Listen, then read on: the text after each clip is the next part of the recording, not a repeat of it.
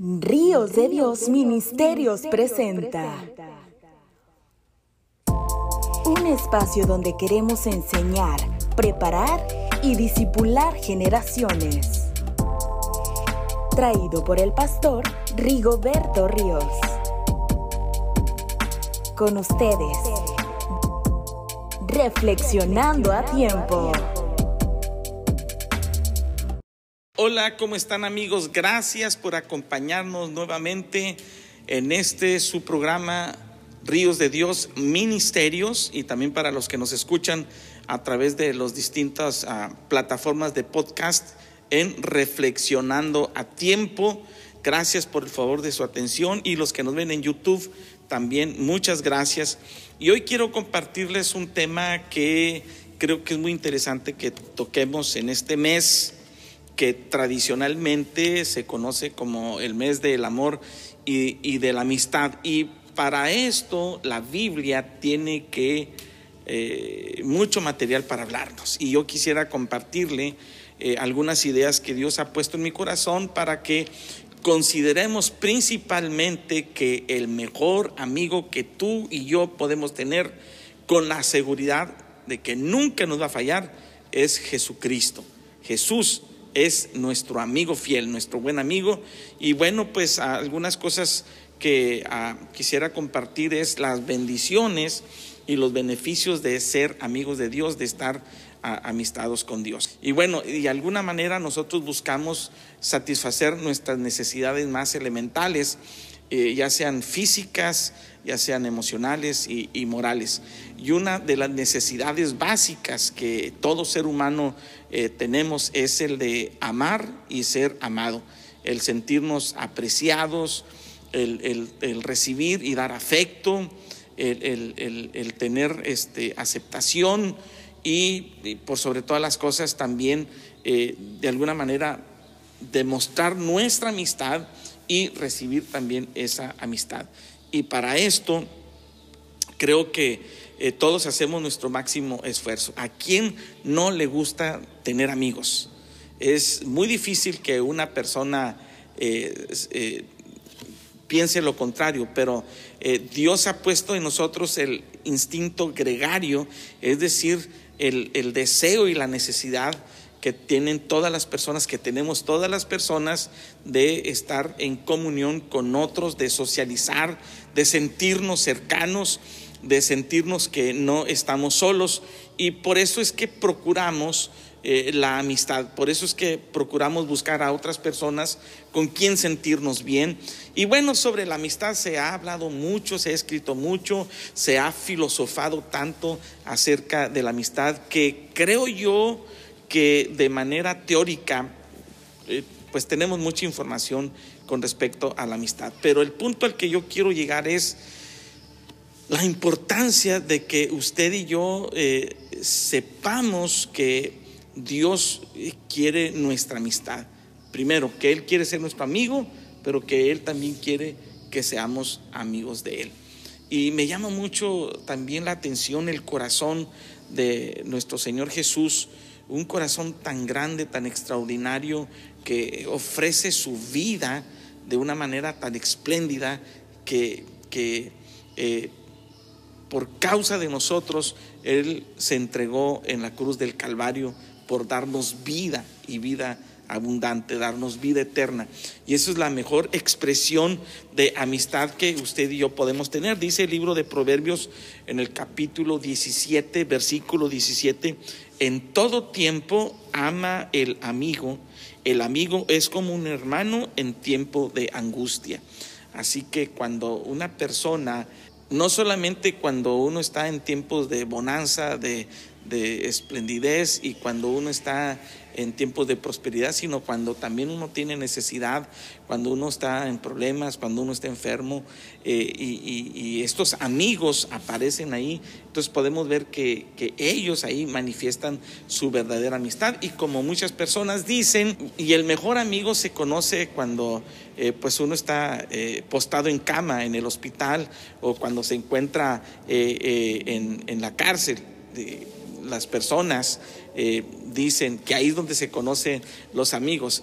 Y en una escena de la vida de Jesús, usted sabe que Él eligió a doce hombres como discípulos, los primeros doce discípulos que estuvieron con Él mientras que Él eh, estuvo ejerciendo su ministerio por más de tres años.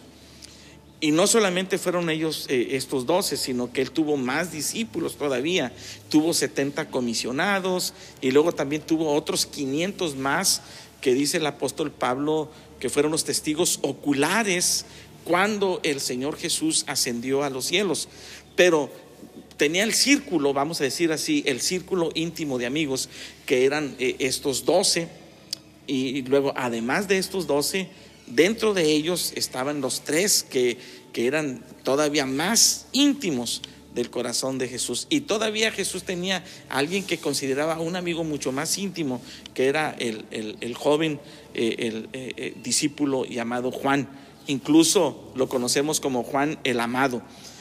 Pero dentro de esos doce amigos, también conocemos a, Judas, a Judas Iscariote, a Judas, el, que era el tesorero, el que corría las finanzas del grupo eh, ministerial de Jesús. Eh, Judas, todos conocemos la historia triste de Judas que por 30 monedas de plata vendió y traicionó a Jesús ante, ante los eh, religiosos de aquel entonces. Pero en el capítulo 26 de Mateo, nosotros vemos que Jesús se encuentra eh, orando en el huerto de Getsemaní, en el monte de los olivos, y dice la Biblia que le acompañaron eh, sus discípulos, sus amigos, después de haber celebrado la Pascua, y luego dice que le acompañaron eh, los tres más íntimos, le acompañaron todavía más allá a un lugar este, donde Jesús acostumbraba a orar y dice que los dejó ahí eh, orando y les dijo, eh, oren aquí conmigo, eh, mientras que él fue y se apartó a un lugar solo y estuvo ahí clamando a, a nuestro Padre Celestial. Sin embargo, de esos amigos vemos que en la escena falta Judas. ¿Por qué? Porque Judas traicioneramente está haciendo tratos para de alguna manera entregar a, Jesús. Ahí en el capítulo 26, en el versículo 50, eh, dice la Biblia que cuando llegó eh, Judas con, con los guardas del templo y aquellos que querían aprender a Jesús, las palabras que golpearon duro al corazón de Judas fue cuando Jesús eh, le dice, amigo, ¿a qué vienes? Entonces ellos echaron mano de Jesús y le aprendieron. Wow. Jesús sabe que Judas es un traicionero. Jesús sabe que el corazón de Judas está completamente eh, distorsionado por el engaño del enemigo. Jesús sabe que Judas está apartado del grupo porque está haciendo cosas indebidas. Jesús sabe que el corazón de Judas está completamente apartado del corazón del divino maestro. Sin embargo, cuando llega Judas con los guardas del templo, Jesús no le hace ningún reclamo, Jesús no le dice, ahora si vienes traicionero, has traicionado mi amistad, aún así vienes, ahora si vienes con estas personas porque me has vendido, él lo sabía todo. Sin embargo, Jesús, a pesar de todo lo que Judas está haciendo en contra de él, lo considera su amigo. Porque las primeras palabras que le dice, amigo, ¿a qué vienes? Y ah, en, la versión de la Biblia eh, de, de, las Américas, dice la palabra de Dios así en Mateo 26, 50. Jesús le dijo, amigo, haz lo que viniste a hacer, lo que tengas que hacer, hazlo. Y vienen los guardas del templo y, echaron mano de él. Wow, eso la verdad que, que me estremece el corazón saber que Jesús no permitió que su corazón fuera herido por la conducta eh, siniestra de Judas el traicionero. Jesús no dejó de considerarlo su amigo a pesar de lo que está haciendo. Amigo, ¿a qué vienes? Lo que vas a hacerlo, hazlo ya. Esto de veras que eh, nos, nos, nos llama la atención y es para nosotros un gran ejemplo. Cuando tú consideras a una persona verdaderamente amigo, tú puedes pasar por alto los errores que puedan cometer esas personas. Eh, si tú de veras consideras a alguien amigo, tú puedes tener capacidad de perdonar. Si para mí alguien verdaderamente es mi amigo, yo puedo perdonar las faltas que cometa eh, eh, en agravio contra mí. Si verdaderamente yo considero a esa persona mi amigo, yo puedo de alguna manera perdonarle aquellas cosas que, que hacen contra mía. Dios nos ha llamado precisamente a tener un espíritu perdonador. Dios nos ha llamado a que nosotros eh, le demos eh, el, valor que merece la verdadera amistad. Y no solamente ser amigos en momentos en que estamos en paz, en momentos en que todo marcha bien, porque puede haber eh, ciertas rispideces, ciertas fricciones, puede haber eh, de repente diferencias de opinión, puede haber incluso eh, momentos difíciles y escabrosos en, en la relación de amistad, pero si somos verdaderamente amigos, podemos pasar por alto estas cosas, como Jesús lo hizo con Judas Iscariote. Amados amigos, yo los invito para que usted considere a Jesús que nos ofrece una amistad genuina, que nos ofrece su mano de amigo verdadero. Él quiere ser tu amigo. Yo te invito para que eh, abras tu corazón y lo consideres también amigo tuyo. Espero en el nombre de nuestro Señor Jesucristo que tú tomes esta palabra y que si tú de alguna manera eh, te has sentido golpeado o traicionado por ciertas amistades, eh, en primer lugar, que te refugies en Cristo Jesús, nuestro verdadero amigo. Y en segundo lugar, que le pidas a Dios que te dé capacidad para perdonar, que te dé capacidad para pasar por alto los agravios de otras personas y no permitas que tu corazón sea herido. Que Dios te bendiga y nos vemos en la próxima.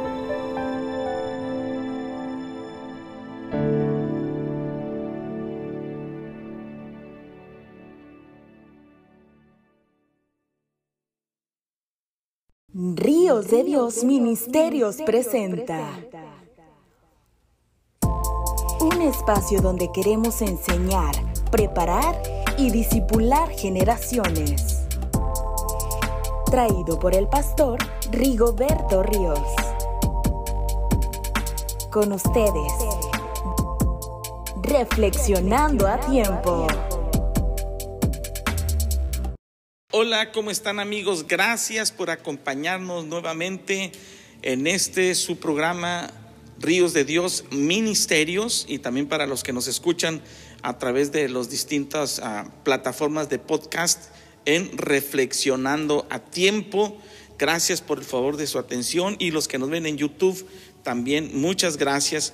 Y hoy quiero compartirles un tema que creo que es muy interesante que toquemos en este mes que tradicionalmente se conoce como el mes del amor y, de la amistad. Y para esto la Biblia tiene que eh, mucho material para hablarnos. Y yo quisiera compartirle eh, algunas ideas que Dios ha puesto en mi corazón para que consideremos principalmente que el mejor amigo que tú y yo podemos tener con la seguridad de que nunca nos va a fallar es Jesucristo. Jesús es nuestro amigo fiel, nuestro buen amigo. Y bueno, pues algunas cosas que ah, quisiera compartir es las bendiciones y los beneficios de ser amigos de Dios, de estar ah, amistados con Dios. Y bueno, de alguna manera nosotros buscamos satisfacer nuestras necesidades más elementales eh, ya sean físicas, ya sean emocionales y, morales. Y una de las necesidades básicas que todo ser humano eh, tenemos es el de amar y ser amado, el sentirnos apreciados, el, recibir y dar afecto, el, tener este, aceptación y, por sobre todas las cosas también eh, de alguna manera demostrar nuestra amistad y recibir también esa amistad. Y para esto creo que eh, todos hacemos nuestro máximo esfuerzo. ¿A quién no le gusta tener amigos? Es muy difícil que una persona eh, eh, piense lo contrario, pero Dios ha puesto en nosotros el instinto gregario, es decir, el, el deseo y la necesidad que tienen todas las personas, que tenemos todas las personas de estar en comunión con otros, de socializar, de sentirnos cercanos, de sentirnos que no estamos solos. Y por eso es que procuramos eh, la amistad, por eso es que procuramos buscar a otras personas con quien sentirnos bien. Y bueno, sobre la amistad se ha hablado mucho, se ha escrito mucho, se ha filosofado tanto acerca de la amistad que creo yo que de manera teórica, eh, pues tenemos mucha información con respecto a la amistad. Pero el punto al que yo quiero llegar es la importancia de que usted y yo eh, sepamos que Dios quiere nuestra amistad. Primero, que Él quiere ser nuestro amigo, pero que Él también quiere que seamos amigos de Él. Y me llama mucho también la atención el corazón de nuestro Señor Jesús un corazón tan grande, tan extraordinario, que ofrece su vida de una manera tan espléndida que, eh, por causa de nosotros Él se entregó en la cruz del Calvario por darnos vida y vida abundante, darnos vida eterna.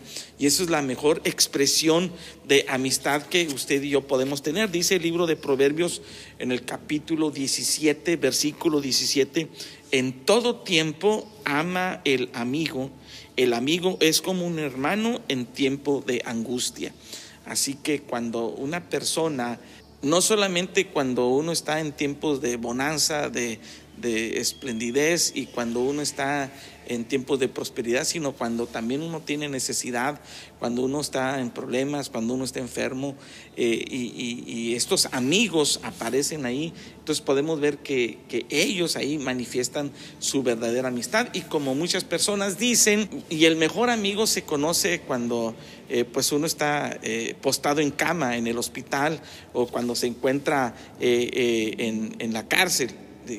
Las personas eh, dicen que ahí es donde se conocen los amigos.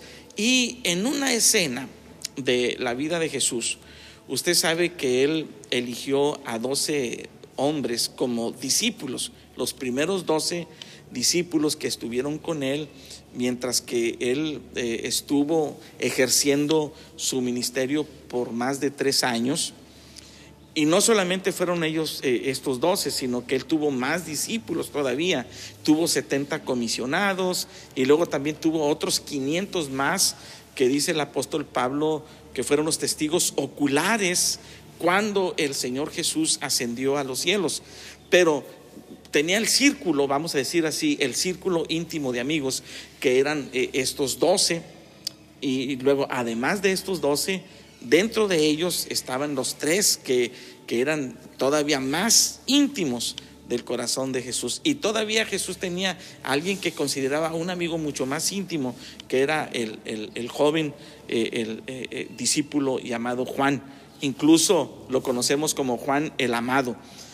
Pero dentro de esos doce amigos, también conocemos a, Judas, a Judas Iscariote, a Judas, el, que era el tesorero, el que corría las finanzas del grupo eh, ministerial de Jesús.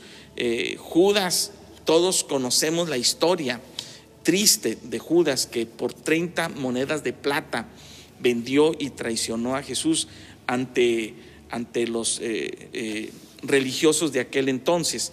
Pero en el capítulo 26 de Mateo, nosotros vemos que Jesús se encuentra eh, orando en el huerto de Getsemaní, en el monte de los olivos, y dice la Biblia que le acompañaron eh, sus discípulos, sus amigos, después de haber celebrado la Pascua, y luego dice que le acompañaron eh, los tres más íntimos, le acompañaron todavía más allá a un lugar este, donde Jesús acostumbraba a orar, y dice que los dejó ahí orando y les dijo, eh, oren aquí conmigo, eh, mientras que él fue y se apartó a un lugar solo y estuvo ahí clamando a, a nuestro Padre Celestial. Sin embargo, de esos amigos vemos que en la escena falta Judas. ¿Por qué? Porque Judas traicioneramente está haciendo tratos para de alguna manera entregar a, Jesús. Ahí en el capítulo 26, en el versículo 50, eh, dice la Biblia que cuando llegó eh, Judas con, con los guardas del templo y aquellos que querían aprender a Jesús, las palabras que golpearon duro al corazón de Judas fue cuando Jesús eh, le dice, amigo, ¿a qué vienes? Entonces ellos echaron mano de Jesús y le aprendieron. Wow. Jesús sabe que Judas es un traicionero. Jesús sabe que el corazón de Judas está completamente eh, distorsionado por el engaño del enemigo. Jesús sabe que Judas está apartado del grupo porque está haciendo cosas indebidas. Jesús sabe que el corazón de Judas está completamente apartado del corazón del divino maestro. Sin embargo, cuando llega Judas con los guardas del templo, eh, Jesús no le hace ningún reclamo, Jesús no le dice, ahora si vienes traicionero, has traicionado mi amistad, aún así vienes, eh, ahora si vienes con estas personas porque me has vendido, él lo sabía todo. Sin embargo, Jesús, a pesar de todo lo que Judas está haciendo en contra de él, lo considera su amigo. Porque las primeras palabras que le dice, amigo, ¿a qué vienes? Y ah, en, la versión de la Biblia eh, de, de, las Américas, dice la palabra de Dios así en Mateo 26, 50. Jesús le dijo, amigo, haz lo que viniste a hacer, lo que tengas que hacer, hazlo. Y vienen los guardas del templo y, echaron mano de él. Wow, eso la verdad que, que me estremece el corazón saber que Jesús no permitió que su corazón fuera herido por la conducta eh, siniestra de Judas el traicionero. Jesús no dejó de considerarlo su amigo a pesar de lo que está haciendo. Amigo, ¿a qué vienes? Lo que vas a hacerlo, hazlo ya. Esto de veras que eh, nos, nos, nos llama la atención y es para nosotros un gran ejemplo. Cuando tú consideras a una persona verdaderamente amigo, tú puedes pasar por alto los errores que puedan cometer esas personas. Eh, si tú de veras consideras a alguien amigo, tú puedes tener capacidad de perdonar.